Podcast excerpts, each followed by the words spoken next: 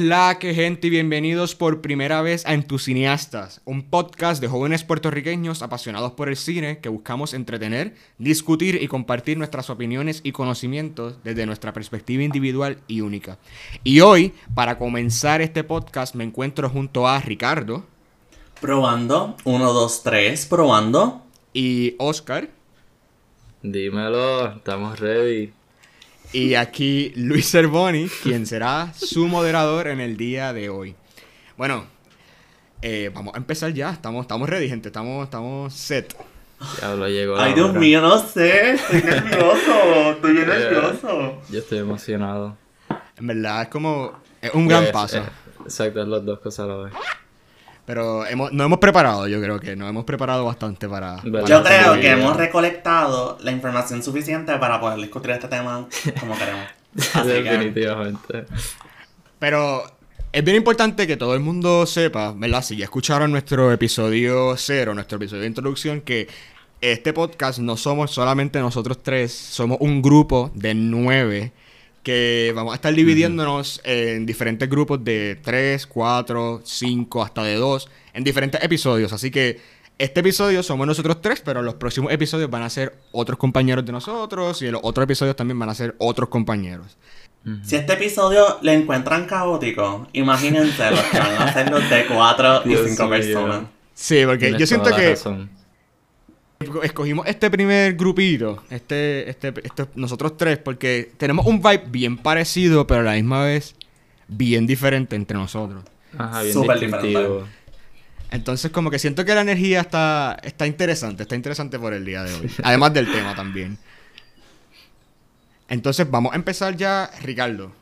Dinos cuál va a ser el tema en el día de hoy. Pues el tema de hoy se titula. Espérate, ¿esto es cine? Ok. Espérate, esto es cine. Entonces. Oscar, ¿qué, qué, qué es eso? Bueno, um, tomando en consideración que este es nuestro pr- primer episodio, este tema va a recontar nuestra trayectoria con el cine y nuestra historia de básicamente nuestra primera película en el cine a dónde empezó nuestro amor por el cine como arte y básicamente vamos a dar esa historia y por qué nos encanta el cine tanto y pues Ajá, eso es lo que vamos a discutir hoy. Ustedes no están ready, no están ready, no están ready. En verdad, se nos, Ah, hizo, no, se nos hizo un poquito difícil escoger cuál iba a ser nuestro primer tema en sí, porque van a ver que, en todos los diferentes episodios, porque tenemos una listota de temas entre Ujú. todos los, entre todos los, los- Enorme. los integrantes.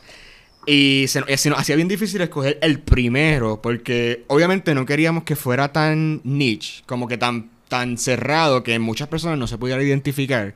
Exacto. Y, y nosotros nos encanta el cine y claramente podemos hablar un montón sobre nuestras películas favoritas y sobre... No nos callamos la boca, Exacto, exacto. Pero queríamos que fuera lo suficientemente, una experiencia lo suficientemente amplia para que ustedes, los que nos están escuchando, pudieran también identificarse y pudieran como que decirnos en nuestras redes sociales y eso, contestarnos, o sea, que esto es una conversación mutua. También contarnos como que sus primeras experiencias, cuándo fue ese momento que se dieron cuenta como que, ok, el cine es, es un poquito más allá que simplemente ver una película y ya. Es como una experiencia, es como, es una pasión, sinceramente. Sí. Nosotros necesitamos no sentirnos solos en este proceso, así que Exacto. necesitamos de verdad que, nos- que ustedes validen todo lo que estamos diciendo y que ustedes mismos compartan esas mismas cosas porque si es por nosotros pensamos que somos un chorro de locos hablando solos de cine sin ningún tipo de fundamento, así que Poquito, por poquito. favor Corilla, nos dejan saber qué tal y nada, creo que estamos ready. Dale, pues vamos a empezar obviamente por el principio, por supuesto. Así que debemos como que recordar ahora, me gustaría, ¿verdad? Que, que hiciéramos como que este ejercicio de que recordáramos cuál fue ese primer momento que nosotros como que tenemos idea de que fuimos al cine por primera vez. O sea, ¿cuál fue esa primera película que nosotros fuimos a ver al cine? Que a veces éramos, Ay. éramos suficientemente pequeños, o sea, éramos bien pequeños, a veces éramos bebés y probablemente nuestros padres no lo han dicho y no nos acordamos. Ajá, o hay películas que como que tenemos imágenes en nuestra mente, o como que el vague, el vague memory de que la vimos. Exacto. Entonces, Pero Oscar, esa primera cuéntanos. memoria. Pues para mí, mi primera memoria yendo al cine fue, creo que 2005, 2006, en plaza. Yo fui con mi papá y con mi hermano menor a ver Star Wars Episode 3, Revenge of the Sith. Que hasta el día de hoy creo que es una de las películas que como que tiene un, un sitio especial en mi corazón y la razón que me encanta tanto Star Wars. Pero como era tan joven, lo único que me acuerdo de esa experiencia es sentarme, ver la primera secuencia, que si han visto la película es la secuencia que están en el espacio con las naves y qué sé yo, y no me acuerdo nada más de la película de esa primera vez. Entiendo. Entiendo. Ujú. ¿Y ustedes cuál fue la, la suya? Yo creo que es bien, bien cool, ¿verdad? Tomando el tema de Star Wars, como que Star Wars yo sé que fue el primer encuentro, especialmente eh, los prequels, fue como que el primer encuentro de mucha gente de nuestra generación este, con el cine. Por lo menos en mi caso no, porque mis padres como que nunca fueron bien fan de Star Wars, o por lo menos yo ni siquiera sé si ellos han visto las películas. Míos mío. tampoco, literalmente. Wow. Pero, pero sé de padres que como que son súper fanáticos de Star Wars y les pasaron ese, hay que decir, ese amor este, por la saga. Y a mí, ahora, es que estoy como que, yo vine, a- yo vine a ver Star Wars súper tarde en mi vida, like, en cuarto año, graduándome de, de high school, fue que vine a ver, este, Sí. para cuando empezaron a salir, Sí. para cuando empezaron a salir lo- los sequels, o sea, el episodio, Ujú. este, Exacto. 7, 8 y 9, 7, pues 8, ahí... 9, Rogue One, Solo. Pues eh, para el 7, antes de que saliera el 7, este fue que yo vine a ver todas. O sea, me tiré un maratón de, de las primeras seis películas. Y ese fue como que mi primer encuentro de Star Wars. Pero está bien cool que mucha gente de nuestra edad y todavía gente ahora, o sea, niños ahora, que, que sus padres como que le, en- les presentan este esta pasión que ellos tienen. And, I think eso está, esto está súper chévere, en verdad. Sí, ¿verdad? ¿Verdad? Porque si me, si me acuerdo bien, las primeras Star Wars, yo creo que George Lucas mismo dijo que eran para niños. Tú sabes, como que es una historia básicamente universal, ¿sabes? Bueno contra malo, qué sé yo, pero la manera que está hecho, y especialmente ahora que hay un montón de series animadas, pues es algo que es kid friendly y también le puede gustar a gente mayor, como que algo que tiene mucho Exacto. para mucha gente. Y como que el hecho de que, la, de que las tres trilogías hayan salido con tanto tiempo de diferencia entre ellas, siento que está cool que, que como que presentan a diferentes generaciones lo que es el cine y lo que es como que ese mundo y todo eso. Que cada generación puede tener como que su... crecieron con un grupo de Star Wars diferente.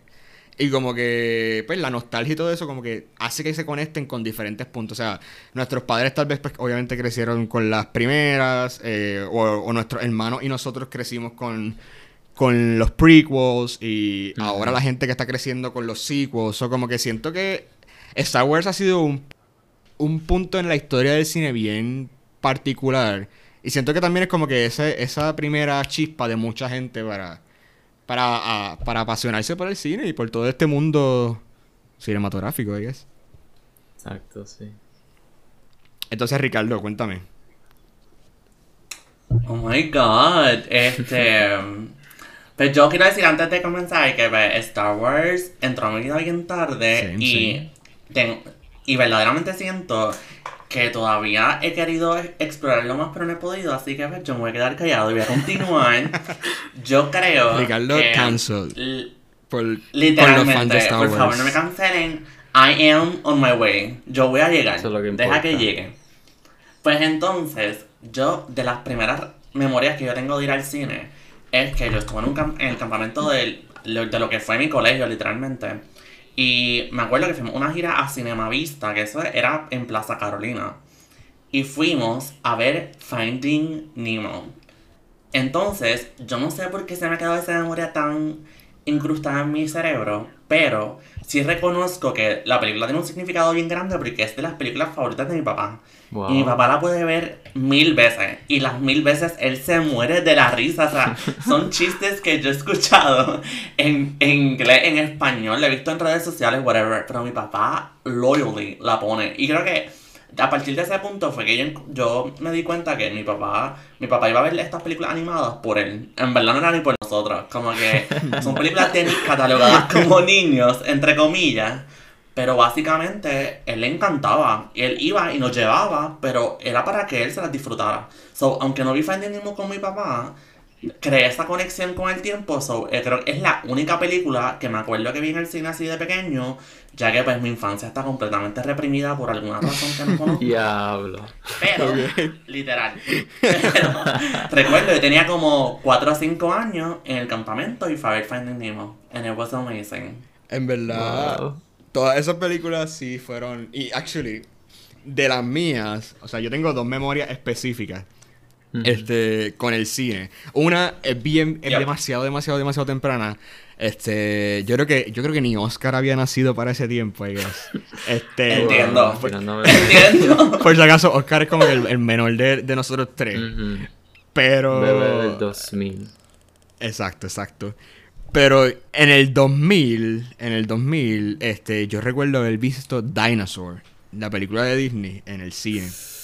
Este, y yo siempre fui súper fanático de los dinosaurios. Siempre, o sea, los dinosaurios para mí eran lo que es de los dinosaurios y el espacio, eso era como que el, el- el universo para mí. O sea, yo amaba eh, esas dos cosas. Y yo creo que muchos nenes chiquitos también como que se apasionan por los dinosaurios y por, y por, y por el espacio y los planetas y qué sé yo. Este, pero me acuerdo que me, me llevaron a ver Dinosaur y me acuerdo la escena de, no sé si es que me traumó, I guess, pero la escena de, del meteorito y, de- y cuando están escapándose y los lemures y todo eso. Spoiler alert. Spoiler alert. Spoiler Ah, de- como más de 20 años. Spoiler del evento de, de que los dinosaurios... Spoiler, los dinosaurios se extinguieron, ¿ok? Este... Exacto, exacto, gracias. Pero... Gracias. Pero sí, o sea, me acuerdo de esa escena y, y hace tiempo que no la veo, actually. O sea, yo creo que va, desde, desde bien pequeño, porque creo que la tuve también en VHS. Pero pero sí, esa película a mí me encantaba y me encantó verla como que recuerdo un poco. Y me acuerdo que mis padres también me dijeron después como que, ah, sí, esta fue la primera que fuimos a ver, te llevamos al cine. Este, pero de la que yo recuerdo full, como que yo chiquito, me acuerdo obviamente de Finding Nemo, concuerdo con Ricardo. Ujú. Y, y lo que me acuerdo es que f- en mi, en mis- en mi pueblo, las salas eran bien pequeñas, porque era un cine bien pequeñito. Y Finding Nemo, obviamente, es como todas las películas de Disney, de Pixar y eso, se llenó demasiado. Y, recuerdo que toda la sala estaba gigante, o sea, estaba completamente llena. Y solamente había una silla al lado de, actually, me acuerdo que eh, encontramos a mis primas este ese día también yendo a, la tanda y nos sentamos al lado de ellas. Family reunion. Full, full, full, full. Y nos sentamos al lado de ellos, estaba más que mami y yo. Y me acuerdo ver la película en la falda de mi madre, porque no había más silla. Y entonces toda la película yo la vi sentado en la falda de mi mamá. Este, pero fue bien, fue bien cool. Como que tener esa conexión, este, que nuestros padres como que obviamente, obvia- ellos eran los que nos llevaban así, claro, full, porque Sí, éramos niños. Pero que tuviéramos esa conexión con ellos, o sea, que, que esa experiencia la viviésemos con ellos y que hoy día nos encante tanto el cine, en parte se lo, agradece, se lo tenemos que agradecer un poquito hasta a ellos, porque fueron los que como que nos, nos llevaron esas primeras veces al cine y como que nos, nos- nos enseñaron qué era este mundo y toda esa- todas esas cosas, en verdad. Exacto. O sea, que tú te acuerdes de la primera vez que fuiste al cine con Dinosaurs, ya eso me dice todo lo que necesito saber y el impacto que tiene el cine en ti, porque yo verdaderamente, yo sé que yo fui al cine un montón de veces, pero no me recuerdo nada, o sea, yo bloqueé todo eso y que, o sea, Dinosaurs 2000, tenemos No, yo tenía casi dos años, casi dos años, casi dos años. Dos, casi dos años. Sí, Oh y es verdad. Tú eres, tú eres valiente. Es que es es bien valiente. interesante porque yo no recuerdo demasiado. O sea, sí me acuerdo muchas cosas de mi infancia, pero como que. Obviamente son como que recuerdos esporádicos y como que puntos específicos. Exacto. Y es Sí, bien sí. difícil, como que. No sé si a ustedes les pasa, y me vi esto es medio, medio raro decirlo en voz alta. pero como que trazar una línea de mente de, de los eventos que cuando éramos bien pequeños, a mí se me hace bien difícil. Como que, ok, esto pasó antes, esto pasó después. A veces como que hasta se, mezclan los A recuerdos y yo digo. ¿qué fue lo que pasó? Literal. Definitivamente. es bien, es bien weird. El timeline es super blurry. Exacto. El timeline está super blurry y yo no sé como que el orden de las Exacto. cosas, ni a qué edad pasaron, como que yo confundo todo, así que Ajá, sí. yo sé que estas cosas pasaron, pero no sé, como dijiste, cuál vino primero, ni, ni el orden, ni nada. Yep. Pero full, como que esta- estos momentos, además de ir al, al cine, que obviamente fue como que ese primer momento que fuimos a ver, a ver una película, pero también el hecho de, del VHS y los diferentes métodos que nosotros teníamos cuando chiquitos para ver las películas, siento que ayudaron un montón a, a- a que nos gustara este, este, esta arte, o sea, este arte en verdad. Porque no solamente era el cine, no solamente era el cine. Como que, que sí, que full el cine sí está, estaba súper chévere eso, porque era una, una experiencia completa. O sea, ir a esta sala con aire acondicionado, oscura, con más gente, y nosotros chiquitos, y otros nenes chiquitos también ahí. Era, era bien interesante, pero por lo menos yo, no sé ustedes, me imagino que sí también, era de los que quemaba los VHS en mi casa todo el tiempo. O sea, yo veía Ay, una Dios. misma película, una misma película, yo la podía ver hasta cinco veces. O sea, yo le daba, acababa y le decía ponla de nuevo. O como que dale play, o dale play. Y lo que. Mira, no puedo decir la lista completa de películas, pero que- quisiera escuchar, ¿verdad? Si también como que. Cómo eran esos momentos de ver películas, si usaban el VHS, si usaban como que cable, porque sé que también el, el, cable TV, o sea, los canales como HBO y todas estas cosas estaban para los que, ¿verdad? Los que tuvieran. Y también era como que ese contacto de ver las películas, o las películas hasta por guapa, y las películas por Telemundo que a veces daban. este, eso ya, cuéntame, cuéntame cómo, pues, esa experiencia de ustedes. No. O sea, yo quemé VHS, pero siempre lo asocio con, la- con mi infancia como tal, como que bien chiquito. Y como que también yo, yo veía todo en, en el televisor. Sin embargo, hay que hablar sobre alquilar películas. Porque yo viví toda mi vida alquilando películas. Y siempre iba a Video Avenue. Antes, bueno, iba a Blockbuster, pero Blockbuster pues rest in peace. Pero entonces empecé a ir a Video Avenue y yo no salía de ahí. Mi mamá me llevaba todo el tiempo y yo sé que yo hubo un par de veces que no encontrábamos las películas. O sea, las perdíamos en mi casa y pues, obviamente hay un recargo. Así que ese recargo venía bien chévere a mi casa por el simple hecho de que perdía las películas. Pero yo sí sé que a pesar de, a pesar de que quemé VHS, yo creo que lo más que me marcó de verdad, de verdad fue alquilar las películas en DVD. No puedo negarlo. Es que, ¿ustedes sabían que, que Blockbusters tienen, o sea, obviamente Blockbuster cerró, como sabemos, Claro. pero ellos tienen como que Rest un último Blockbuster que, que ahora un Airbnb en Estados Unidos. Sí, yo, yo vi eso. Sí, ¿Qué? yo creo que es como que Wisconsin o algo, like algún sitio ahí super random. Lo convirtieron en Airbnb y tú te puedes quedar. Y puedes alquilar, o sea, Puedes alquilar las películas. Sí, o sea, tienes la tienes como que una librería completa, o sea, todo todo todas las películas que tienen disponibles las puedes ver. Puedes utilizarlas, cual- puedes ver cualquiera las que te dé la gana. Wow. Tocó, Ajá, tocó, tocó el, el, road trip, exacto, el viaje de entusiastas para ese blockbuster. Nada, compartimos compartimos la gasolina y llegamos como que súper rápido en verdad, como que dividimos la gasolina. Claro, claro. Pero es bien es bien funny porque, por ejemplo, yo no. Obviamente, yo soy del, del, del suroeste de Puerto Rico y ustedes son del área metro.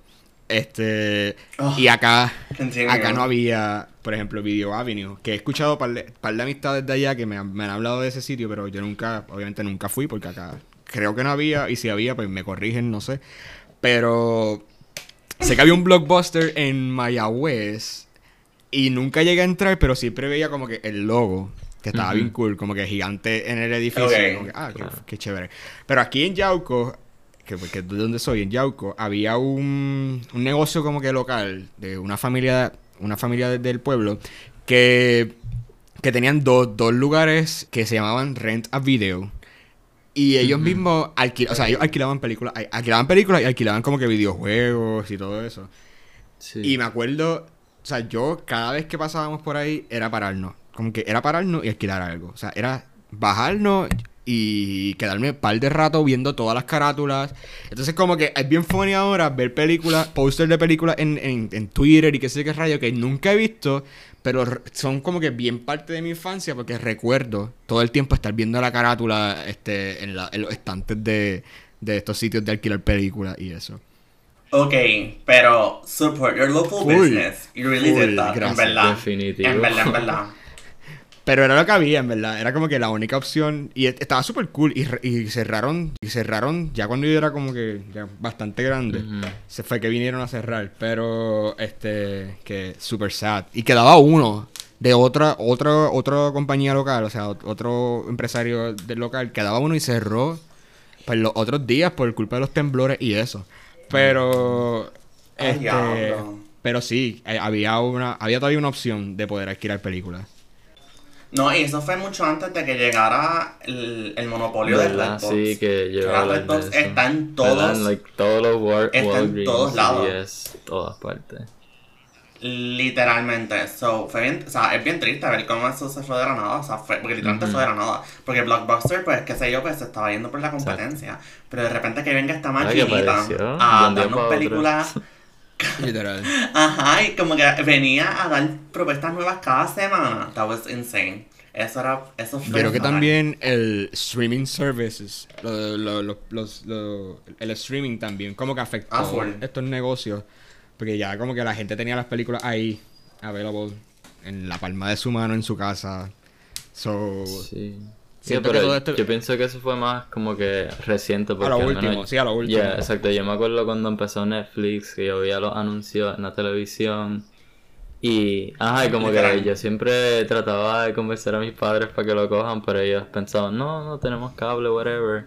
Y también me acuerdo que yo no tenía muchas amistades que tenían Netflix al principio. Fue, like, después que se hizo más como que la empresa que ahora que... Pero yo me acuerdo, Netflix empezó como también como un servicio de alquilar Sí, de- películas. de- lo- de alquilar, creo que me acuerdo. Exacto, que te la, te la enviaban por correo, ¿verdad? Creo que sí, creo. Sí, sí. Ya, me acuerdo. Pero full, hablando sobre cable Wow. TV, que es lo que mencionaba Oscar, pues yo tenía, para ese tiempo tenía, ya lo quitaron, ya cuando estaba como que en high school o en intermedia fue que en mi casa pues quitaron el cable, porque ya creo que el streaming services, exacto, como que Netflix y todo eso eh, took over. Pero, pero con cable, y ya casi no veía tampoco televisión, pero con cable, lo que era HBO y lo que era Showtime, Stars, o sea, eso era lo que se quedaba en mi televisión. O sea, yo lo dejaba, exacto, yo lo dejaba ahí. Como que literalmente casi, obviamente, maybe iba a Cartoon Network, a Discovery Kids o algo así de vez en cuando, o a Disney Channel. Pero. Pero era. ¿Qué película están dando? Ah, David Wears Prada. La he visto ya 20.000 veces. Ok, vamos a verla. 21, 20.000 y una vez más. As you should have. As you should have. Estoy sumamente de acuerdo Y contigo. es bien fu- es bien funny porque ya yo, por lo menos yo, y creo que ustedes tampoco, ya yo no, no vuelvo a ver películas que ya he visto porque hay tantas películas que ver. Que Sí, es como que me siento hasta medio guilty de tener que estar volviendo a ver las mismas todo el tiempo, todo el tiempo, todo el tiempo. Pero para ese tiempo, literalmente, como repetían las películas cada cierta hora y qué sé yo, yo las veía full. La- las veces que tuviera que verlas, en verdad. Yo siento que hay películas que hay que ver más de una vez, como que... Y yo estoy ahora mismo como que aprendiendo esa técnica, porque a ver, yo de chiquito, pues whatever, pues la veíamos, la grabábamos en el DVR, o estaban dándola en el momento, como tú dices, o las veíamos. Pero verdaderamente, yo ahora mismo de grande es que estoy aprendiendo a decir, ok, vamos a ver esta película que me encanta y voy a verla otra vez para saber qué me, por qué me encanta. Y eso es una práctica bien saludable, y especialmente con los comfort Sí, movies, como sí. que le tengo mucho cariño a los comfort movies ahora.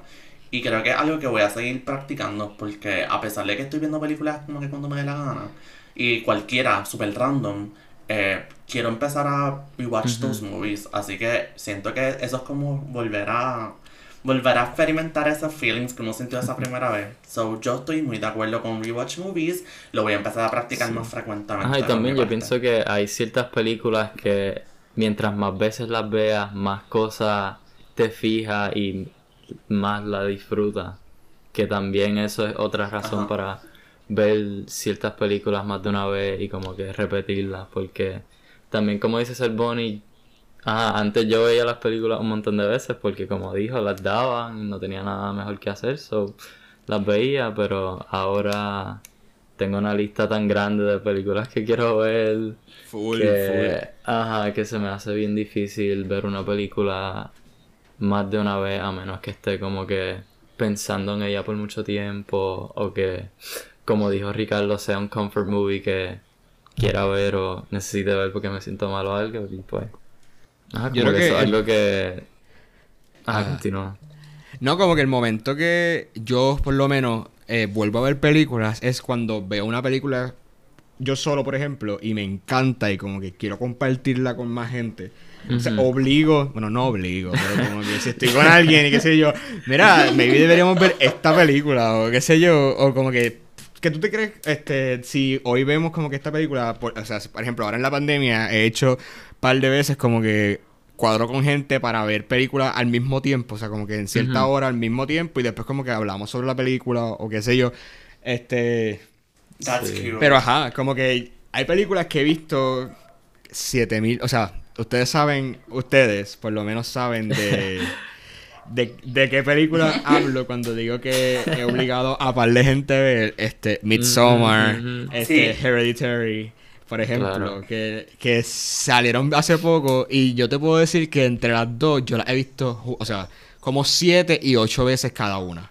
Como que yo creo que he visto Hereditary siete veces y como. Midsommar como ocho veces, sin mentir, pero nada más por enseñarse a diferentes Cada vez que- que hay un, un get y no hay nada que hacer, yo, ay, vamos a ver Hereditary y solamente para ver la reacción de la gente. Cambiando el completamente.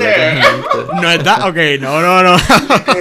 Porque es que quiero ver, quiero ver la reacción, o sea, No, ya te entiendo, porque es bien divertido Ustedes saben, ver ustedes películas saben. con amistades y como que compartir esa experiencia. Wow. y cuando de repente ves que tus amistades están usando el wow. teléfono mientras está pasando la parte que Ay, tú Dios querías que ellos vieran, es bello. sí. Es bello, es bello, wow. Qué Pero mira, feo. y aburrimiento en sus caras. Ay, Dios mío, eso duele tanto. Full, full. Es, es- es como un heartbreak bien, bien brutal. ¿Qué película ustedes como que hablando, habíamos hablado de VHS, como que, como denme una lista así super quick de las películas que saben que veían un montón cuando chiquitos. Pues yo, Em, yo estoy bastante seguro que la película que más yo vi fue La espada en la piedra animada de Disney, creo, en español. Yeah. Pienso que es super underrated. Yo la Wow. con mi hermano a cada rato. Esa era mi película favorita. Me encantaba.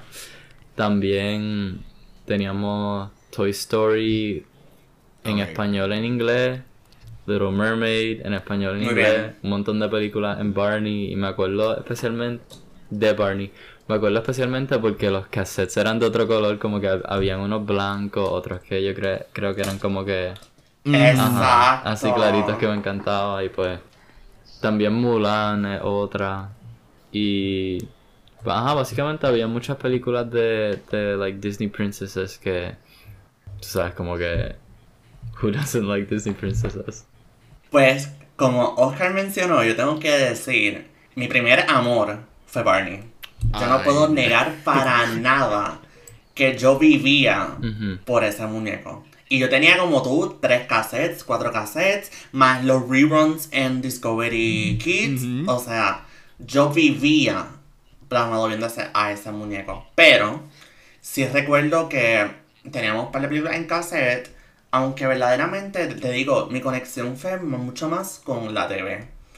Que pude, pude ver dos otras películas y whatever, pero siento que cuando descubrí la magia de lo que eran los TV shows, ahí fue que yo dije, yep, este es mi barco, aquí es donde yo pertenezco, así que, yep, yo pienso que ese es como que el momento importante de esto. Yo puedo entender. Barney porque yo también veía par de Barney, pero tengo que aceptar Somos que el Barney Clan. No, pero tengo que aceptar que el hecho hay- una hay una hay una manera bien importante de entenderme. Si tú lo y entender mi amor por Midsommar y por Hereditary, por estas películas de terror. Oh my god. Y es porque a mí me encantaban los Teletubbies.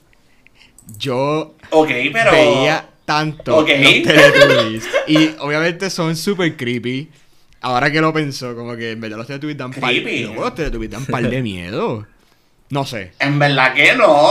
¿Qué, qué? Los Teletubbies son bien cute. Mira, ponle, ponle como que el, ponle el soundtrack de Midsommar a un episodio de los Teletubbies con- sin, sin audio y sin nada, más que el, el soundtrack. Y Sí, eso es una eso es sí. película de terror full. No me, no me dañes Teletubbies. Pero- I hate it here, de verdad. Pero a mí me encantaba. No me dañes los A mí me Teletubbies. encantaban los Teletubbies. So, eran, era- fueron esos primeros. O sea, yo quemaba las- los, los cassettes de los Teletubbies. Pero también, como que veía un montón. Tarzán de Disney, me encantaba. Ok. Hércules, Sí, sí. que también me encanta la mitología griega. Como que Ay, siento que eso verdad, fue de los primeros sí, encuentros que tuve con ella. Y me encanta. Y, que y leía un leía un montón sobre montón. ella. Este. Ok. De So, acuerdo. esas películas así, eh, Toy Story como que nunca la vine a ver, pero mm, con las, fíjate, me di cuenta que yo prefería más las películas estas de Disney que las de Pixar, aunque a, a Bugs Life, increíble. a Bugs Life me encantaba también. A Box Life es un palo.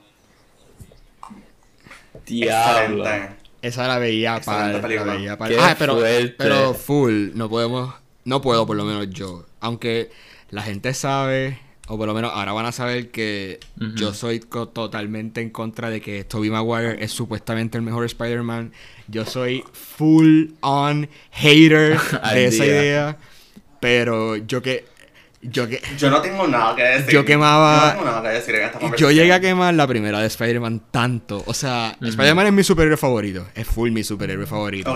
Y, y fue desde ese Lo primer momento cuando chiquito me regalaron la película. Dios y yo la, esa sí que te puedo Oh asegurar que yo la veía por lo menos tres veces al día. Como que Pero espérate, cuando chiquito, espérate. cuando chiquito, yo ponía Spider-Man por lo menos mínimo todos los días.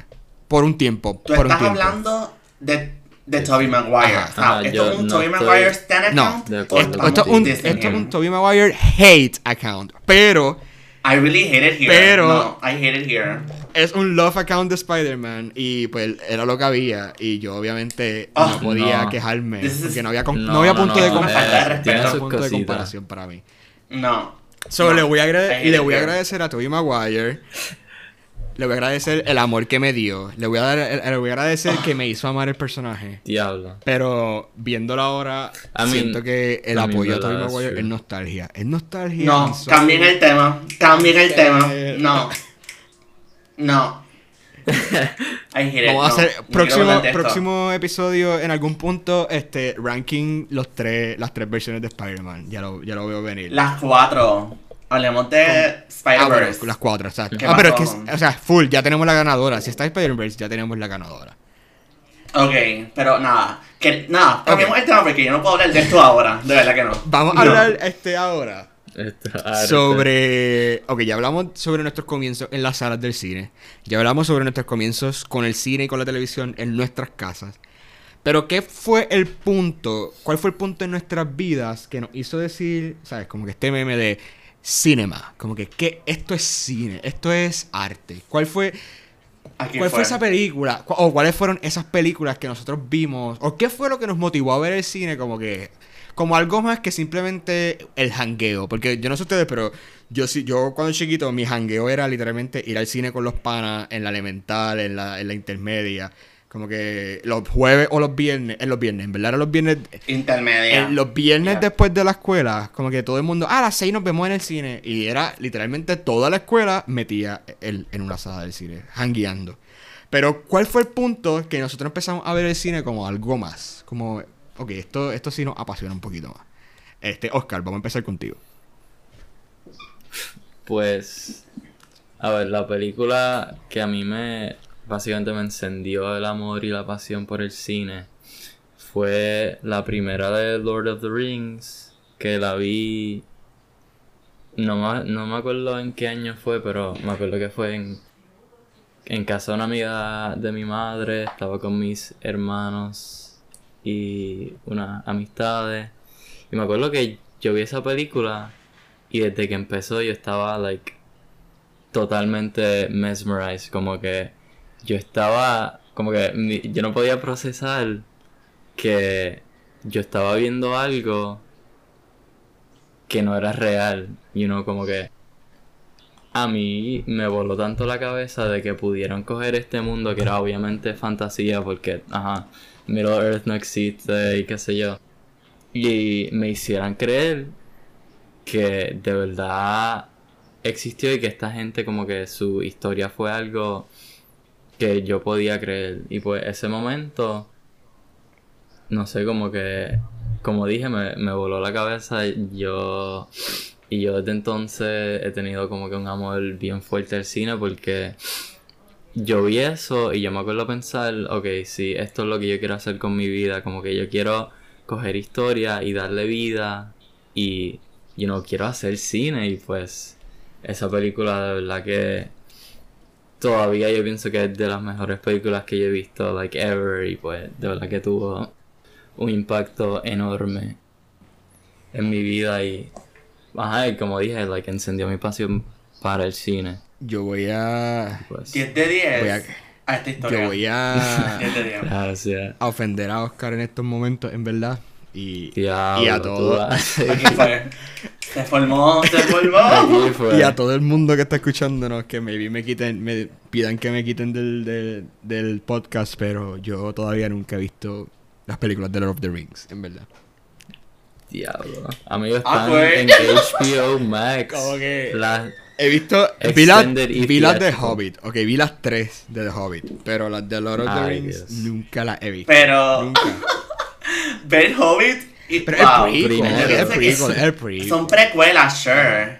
Pero es que hay que es que yo siento que hay que ver Lord of the Rings primero, no hay break. De acuerdo, No hay 100%, break. ¿verdad? Aunque, like, el The Hobbit pasa antes, como quiera. Exacto. Yo pienso que estuvieron hechas con el, el conocimiento de que la mayoría de la gente ya sabe de Middle Earth y de estos personajes. so- Exacto.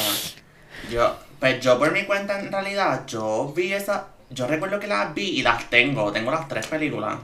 Pero yo tengo muchas malas memorias porque, por ejemplo, una vez mi papá la quiso ver la noche de los Oscars. Eso fue como yo intermedia y yo me enchismé tanto que yo vi la película como que con una cara de, de perreta, como que yo no quería verla. Ok. Ajá. So, yo no le presté nada de atención a la película. Ay, y yo sé que la he visto, sé que la he visto como mil veces, pero se me olvida. So, como que creo que toca el rewatch. Creo que toca. Definitivamente. y ahora que Rewatch el verano para mí no. está a punto de empezar.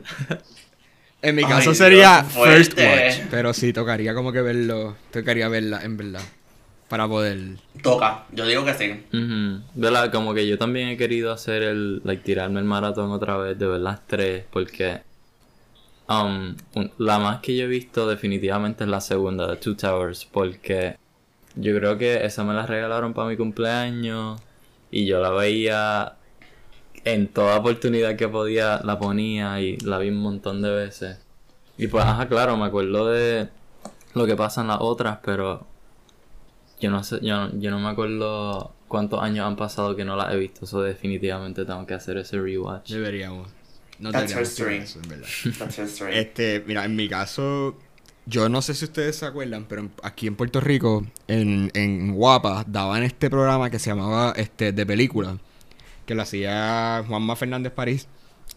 Y Ajá, talento boricua, correcto. yo recuerdo que cuando salió ese programa, ese sí yo lo veía todo. el- todo- o sea, creo que eran los sábados que lo daban, no estoy bien seguro, como a eso de las 9 o a las 10 de la noche. En Sí. la noche. Y después como que lo movieron como a las 4 o algo así. O sea, lo, lo pusieron más temprano. Pero yo lo, ese fue como que yo empezaba a ver ese programa y él pues presentaba sus entrevistas en las películas que fueron a estrenar esa semana o que estuvieran pronto a estrenar.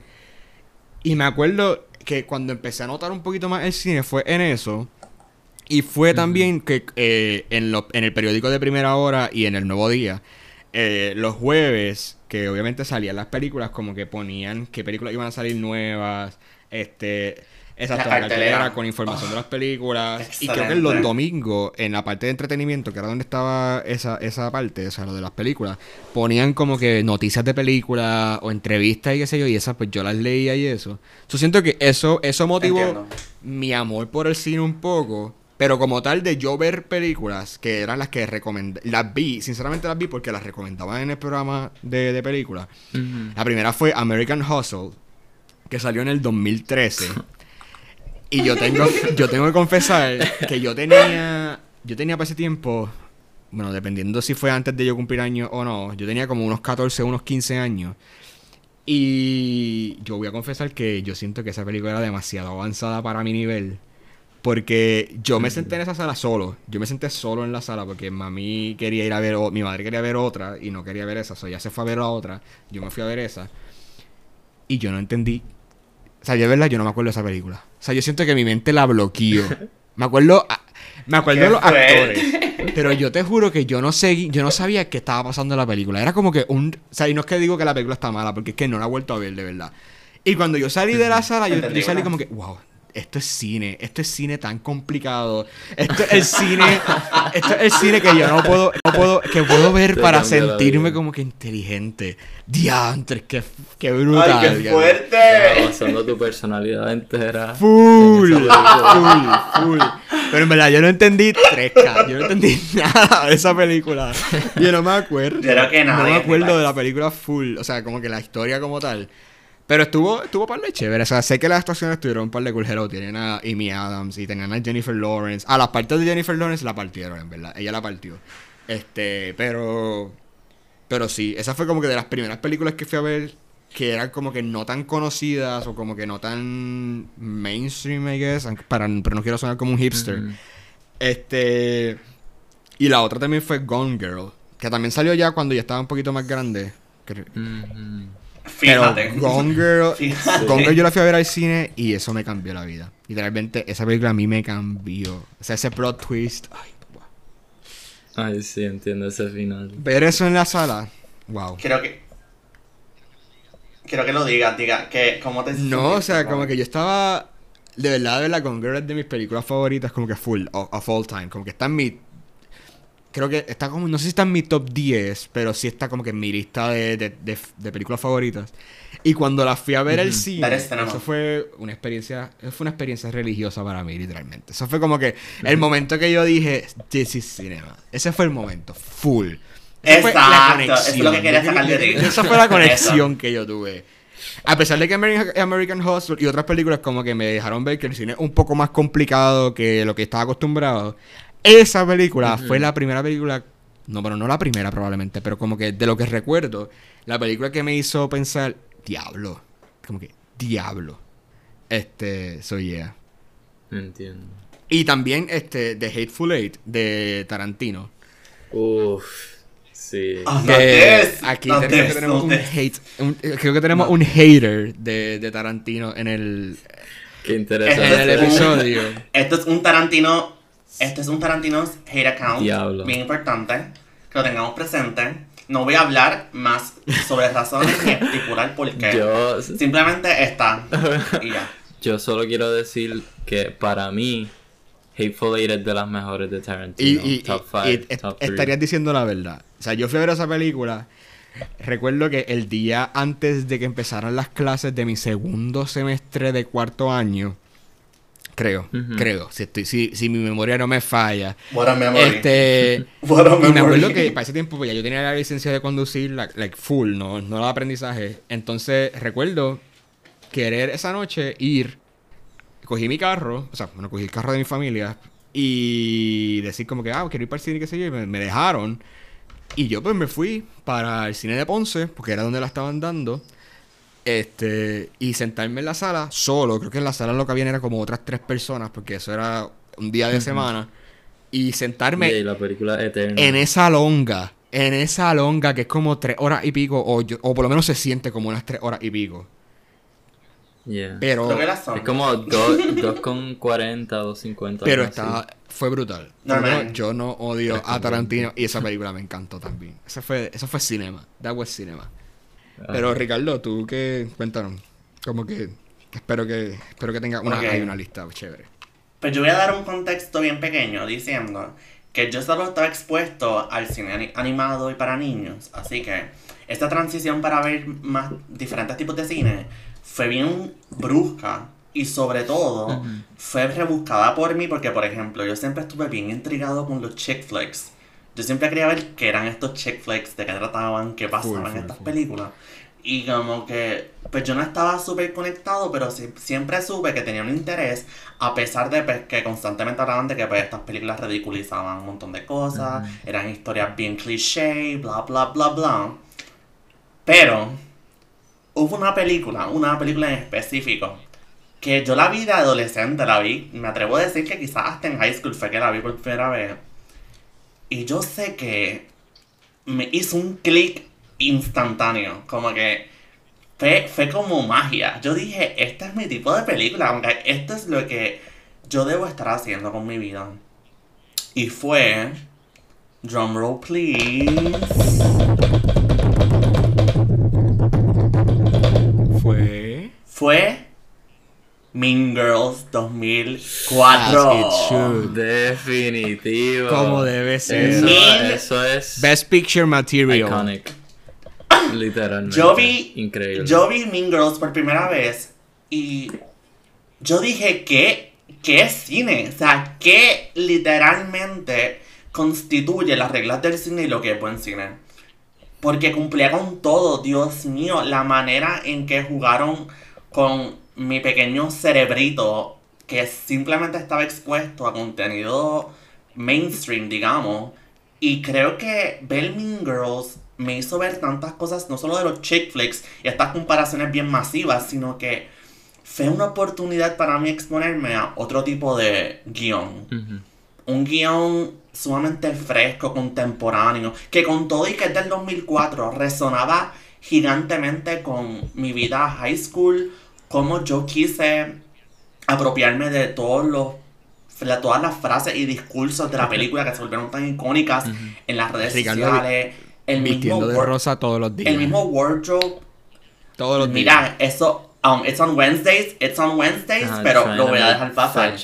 Entiendo tu, exactamente, o sea, creo que fue, fue un cultural reset, el literalmente yo ver también estas actrices que ya había visto, había visto anteriormente, a Rachel McAdams, a Lindsay Lohan, etcétera, verlas en estos roles, para mí fue como life changing, de verdad, fue como, fue un cultural reset literalmente, y súper tarde porque hello, yo- hello, eso es del 2004, yo la vi, esto sería en los 2011, 12, o sea, yo era un manganzón, y yo ver a esta chamaquita en high school, being mean, and being, este, vengativas, wow, wow, wow, wow, wow, de verdad que, y eso, ah, y eso sin dejar fuera a el masterpiece de Clueless.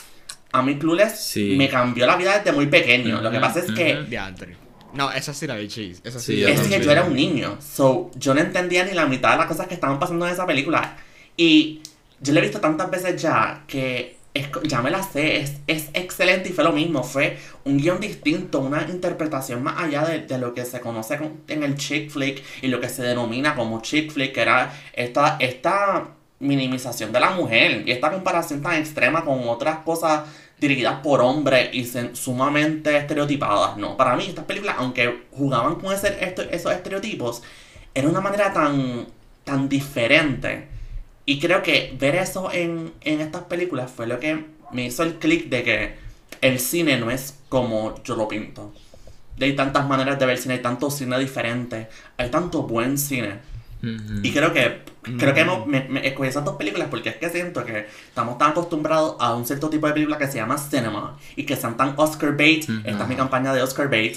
y Ricardo tirándome la mano. Ricardo tirándome exacto, la mano. exacto. Sí, Y siento que hay tanto cine que no estamos hablando. Y verdad, y estoy hablando de, de esas dos películas porque pues son literalmente momentos en la historia.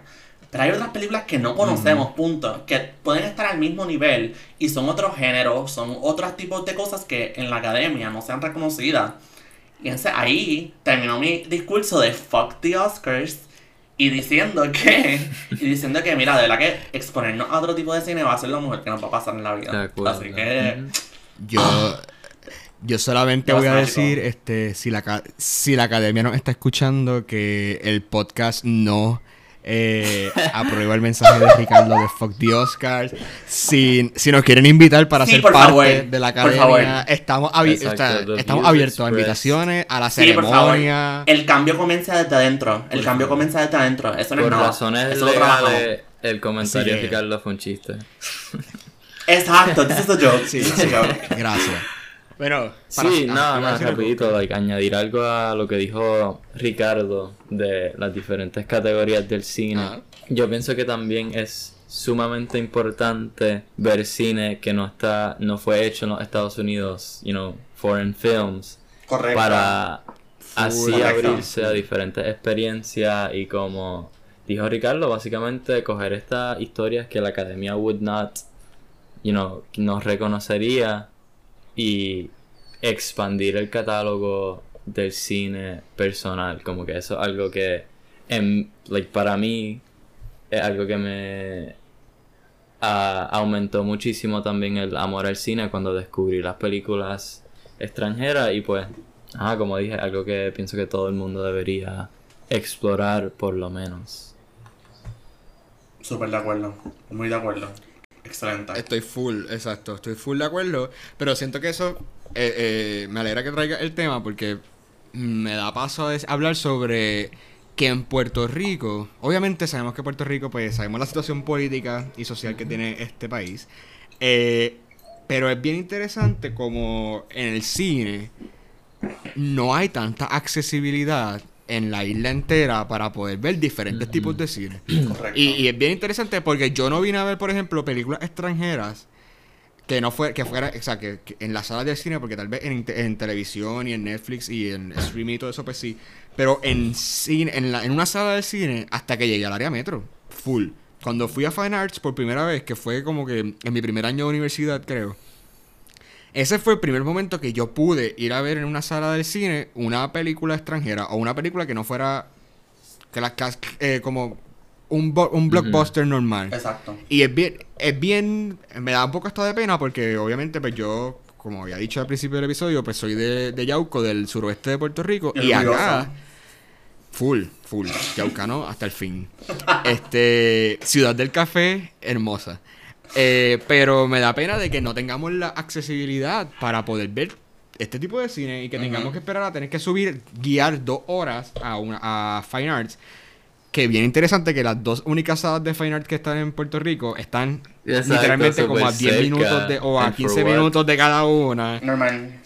Súper normal. Eh, y no tenemos, o sea, por ejemplo, entiendo que maybe hagan una, me, a mí, a mí, me hubiese gustado que, pues, es, es obvio que esto es un negocio, es full, o sea, el cine es una industria, eso, eso, no- eso no se puede negar, y, y- pero en, otros puntos del país, como por ejemplo Ponce, Mayagüez, eh, qué sé yo, Arecibo, por ejemplo, Humacao, Las Piedras, como que poner otras salas de fine art, o sea, poner Todo cine de fine art, Exacto. exacto, que otras que la, que estén cerca de otras personas que puede, que no necesariamente tengan que literalmente guiar dos, dos horas y media hasta tres horas para ver una película en San Juan. Estos Pienso son, yo. estos son consejos para Caribbean Cinema. Por favor, si, si quieren capitalizar de estas ideas, nos contactan directamente a nuestras redes sociales. Gracias, gracias. Y nosotros le creamos un plan de estrategia para, para capitalizar todo eso y pues el capitalismo más. Full. Pero eh, yo pienso que exacto, yo pienso que la accesibilidad del cine no solo depende de la sala, sino es el simple hecho de que hay- hayamos, tengamos que dividir lo que es el cine normal y lo, lo normal, whatever that means, el mainstream, y dividirlo, hacer otra sala de cine que se especifique, espe- se especifique en estas películas fine art. Como que siento que, aunque la distinción es chévere hasta cierto punto, es porque entonces nos tenemos que limitar a, a literalmente exponerla en otras salas. Porque también está el hecho de que pues, cuando tú vas a Fine Arts pagas parking, eh, la taquilla un poco más cara, igual que la comida. Y yo pienso que ya ese, ese tipo de. Ya eso nos, se- nos separa bien brutal de, de nuestro poder adquisitivo. Como que todos, no todos pueden pagar lo mismo en todos lados. Y esa Ujú. distinción de dividir lo que hoy tenemos. eh, tantas salas de cine regular, Caribbean Cinema, pero entonces tenemos dos salitas Fine Arts donde nosotros vamos a subir cualquier costo y vamos a permitir que la gente pues pueda ver otro tipo de cine, exponerlo, o sea, cuán accesible eso nos hace el cine, así que eh, abolish, abolish Fine Arts y mu- muestren, muestren estas películas en todos los cines y nada, que gane, es el capítulo, si el capitalismo va a ganar, pues que gane bien, que no gane De así, acuerdo. así que No, estoy de acuerdo. O sea, estoy de acuerdo porque. Bien interesante que a veces de estas películas blockbuster que entiendo, o sea, solo es lo que vende y tal vez. Exacto, no, claro, eso se entiende. Dinero. Pero en estas salas de cine yo he visto como que salas de cine donde cinco, cuatro, cinco salas están reservadas para la misma película. ¿Verdad? Sí. Y como que las otras, como que una sola sala, o a veces hasta hacen como que una sola tanda al día para una película en específico. exacto. Este. Y me da pena todos estos, estos niños como nosotros, que no tienen como que la manera de poder viajar, este, y que les encanta el cine y les apasiona, pero no tienen la accesibilidad de poder consumir todo tipo de cine, que no, que no sea solamente un... Porque no, no, hay, no hay nada de malo en que la gente quiera consumir un cine en específico, eso no Claro. mal. Pero que eh, eh, haya la oportunidad y la accesibilidad de que la opción esté, Sí, pienso yo, estoy de acuerdo. de querer, de querer consumir lo que te dé la gana consumir. De We have acuerdo.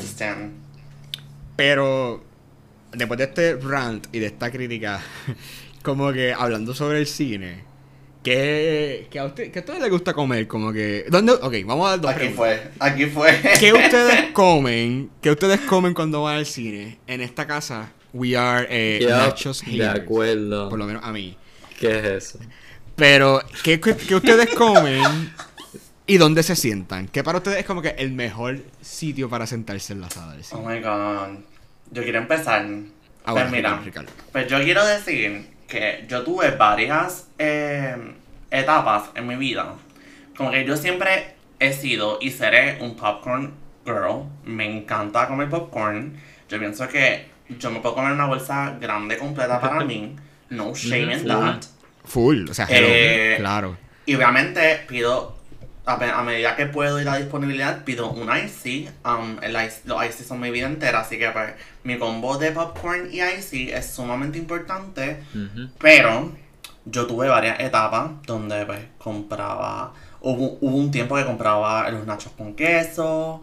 Y it was okay, no, no tengo ningún comentario como ustedes que son odiosos. Eh, llegué a comprar hot dog a Oh veces, como que compraba el hot dog y ya.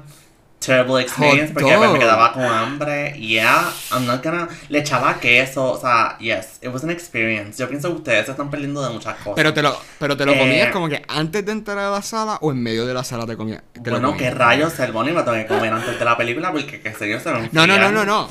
Pero o sea, me refiero como que tú entrabas y te sentabas y comías como que el hot dog. Correcto, correcto. Ay, Dios mío, qué mes. Correcto. Esto no es un mes. Y ya, creo que esas fueron Sumamente mis tres. Esa, esa es tu comida, pero ¿dónde te gusta? O sea, para ti, ¿cuál es como que el mejor asiento en, en la sala? Oh my god, pues mira, a mí me encanta sentarme en el fondo y la ciudad del medio. Ahí es que en el fondo. En el fondo. Me encanta. Me encanta porque es que tengo que ver la pantalla completa. O sea, como que yo no puedo. O sea, si me siento muy al frente o como que en el medio, siento que no tengo. O sea, tengo que estar mirando a los lados y tengo que estar buscando cosas en específico cuando tengo la pantalla completa en. en- En- ajá, en distancia. Entiendo, pero es que para mí. El fondo te da como que demasiado. O sea, ves Yeah, demasiado la gente que está en la sala. Especialmente cuando la sala está la más pantalla. llena. Ay, a mí no me.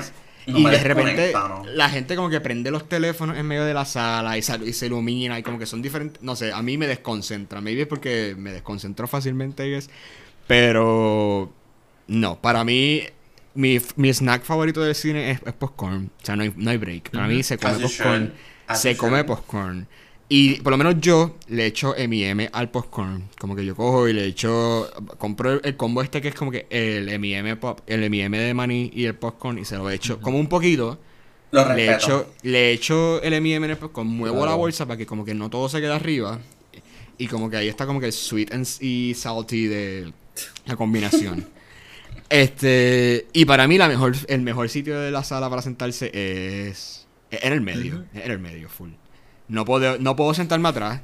No puedo sentarme al frente. Es como que en, esa, en, esas, en esas butacas del medio. Porque estoy suficientemente cerca de la pantalla, pero me cubre la pantalla todo. O sea, como que mi, mi visión queda completa. O sea, no, no veo tanto a las otras personas, veo más la pantalla y la veo más grande. Pero, maybe, maybe. Para mí ese es el mejor. Para mí ese es el mejor. Lo respeto. Pues. Oscar, tú. Ajá, yo también como que like lo del em, a mí también me gusta el popcorn. Yo cuando voy al cine lo que pido es el cine combo, ese es como que mi el clásico, tú sabes, la vieja confiable. Um, a veces pido como que Skittles o algún otro dulce para comerme antes de like mientras están los anuncios para no acabar todo el popcorn. Um, Yeah. That's smart. That's really smart. Yo porque exacto la- las bolsas grandes me gustan, pero comerlas solos como que pienso que it's a bit too much. A mí también me gusta pedir los ices, Entiendo. pero no siempre los pido porque el cine combo no los incluye, eso tendría que coger dos drinks y pues qué sé yo.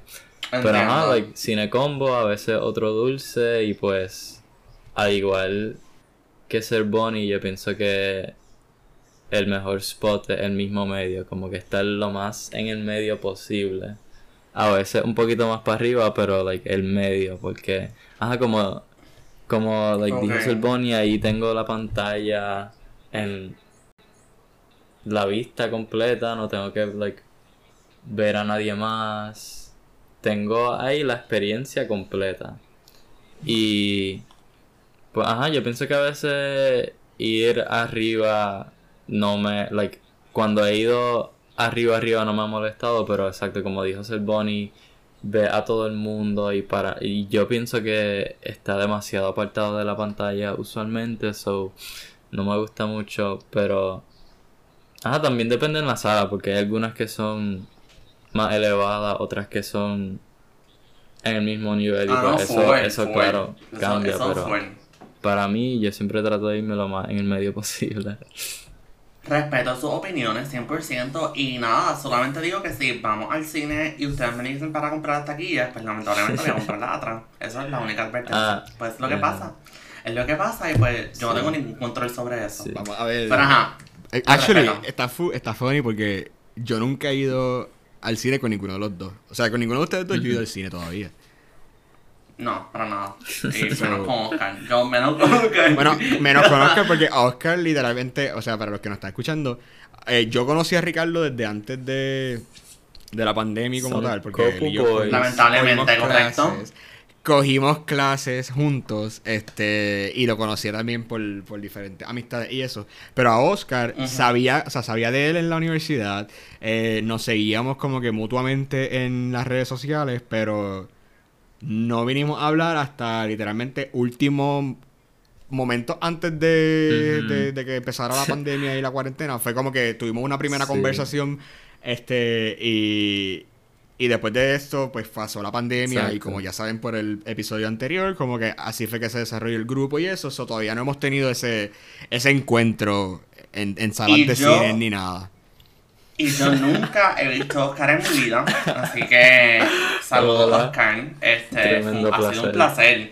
conversar contigo a través de la distancia y, y lo virtual, en lo virtual, Bueno, claro. no voy a negarlo, como que eh, a pesar de eso, bien funny de que usted, o sea, ustedes, obviamente a, a, los- a todos a los, a, los, a los integrantes completos del, del club, del grupo, y obviamente a Oscar y a Ricardo, son como que de las personas que yo más he visto en la pandemia. Pero solamente porque los veo como cada vez, cada dos semanas por virtualmente, exacto. Con las personas con las que más he compartido virtualmente fuera de las clases y eso. Porque nos reunimos, qué sé yo, dos veces, tres veces, hasta cuatro veces al mes por, por, pues, por. Google Meets y eso. So, a pesar de que, a pesar de que no nos hemos visto en persona y no hemos compartido nunca en persona, la pandemia, ellos han sido como que protagonistas de mi vida. O sea, todo el grupo. Porque ¡Qué han estado, bien, han estado bien presentes. Han estado bien presentes. Han estado bien presentes. So, la tecnología a veces no es tan, a veces no es tan, no es tan mala. A, a veces. A veces. A veces. A veces no, no eh, a veces It Brooks eh, no, no junta. Wow, qué lindo ser Bonnie. ay, Bueno, y con, con ese, con ese pensamiento tan, Tan tierno. tan cariñoso y todo, ese sweet, sweet este, moment. creo que podemos ir concluyendo Ah. el episodio de hoy. Es verdad. creo que hablamos, hemos hablado par, pero es que cuando tenemos un tema tan amplio como Yeah. el cine que nos hizo encantar, porque tantas películas que hemos visto cuando chiquitos, tantas películas que, que, nos, que nos encantaron, o sea, como dije, somos no- nos gusta el cine y creo que podríamos pasar horas y horas y horas y Definitivamente. horas We can. Literal. hablando. Y la- lo hacemos. No se, no se creen que no, que en nuestras reuniones como tal, aparte de esto, em- las empezamos a las 7 de la noche y todavía a las 12 de la noche seguimos hablando. No hemos terminado, Sí. horrible, literal. So, podríamos estar horas y horas hablando de cine, pero creo que hemos tocado bastantes buenos temas hoy. O sea, dentro del mismo tema principal hemos tocado bastantes cosas interesantes. So, no sé si Así ustedes se que yo sienten creo- que ya, en verdad. Este. Yo digo que estamos set. Estamos. Sí, hablamos un montón y, y pude conocer un poquito más de sus loqueras y por qué son así. Así que Exacto. yo lo encuentro válido. Son nuestro, esto es nuestro origin story. Son nuestros origin stories. Algo así, literal. Esto fue, este fue el primer episodio de nuestro Origin Stories. Uh, anota, anota eso, anota eso. Pues entonces yo quiero cerrar diciendo que por favor sintoniz- sigan sintonizándonos y pendientes al episodio de la semana que viene, donde podrán conocer una vez más a Giancarlo, a Jorge y a Elvis, hablar un poquito sobre lo que es la, la nueva Hollywood, whatever that means. Sí, ese, te- ese tema está como que. Veremos a ver qué nos estoy bien presenta. Veremos a ver qué nos presenta. Yo estoy loco por saber, en verdad. Por lo menos voy a tener el, el, la- el descanso de, ok, no tengo que grabarlo yo. Estamos, no, o sea, ya no, tengo que preocuparme por grabarlo yo ni por ni- nada. O sea, de- quiero, voy a, voy a ser como ustedes, o sea, como los que están escuchando ahora. Como que literalmente sentarme, poner el podcast, el episodio y ver qué, ver qué nos presentan. Eso está súper chévere, está súper Yep. chévere. Ah, si se quieren mantener al tanto con los entusiastas, nos pueden seguir en Twitter y en Instagram at entusiastas y Y recuerden, sí, que ponemos content todos los días, casi todos los días. O sea, no, no solamente sobre el podcast, también hablamos de, de noticias de cine, de lo que vaya a salir o de... Hacemos dinámica y cosas así. So, estaría cool que nos den, un, nos den un- un- un- una mirada. Una mirada a nuestras páginas. un vistazo. Y ahí pueden ver nuestras opiniones y todo eso. Y conocernos un poquito más, interactuar con nosotros y con el resto de los integrantes. Pero si quieren algo exacto, aún más personal, I guess, con, con los integrantes de por lo menos del episodio de hoy, nos pueden encontrar, por lo menos a mí, en mis redes sociales, eh, arroba Luis Cervoni, corrido. Eh, me pueden encontrar en Instagram así y en Letterboxd también me pueden encontrar así. Entonces, Ricardo. A mí me pueden seguir en Instagram bajo R Andrés Santana. A mí, si quieren mantenerse tanto conmigo, me pueden encontrar por la calle, metido en el techo de mi casa, tirado en la cama.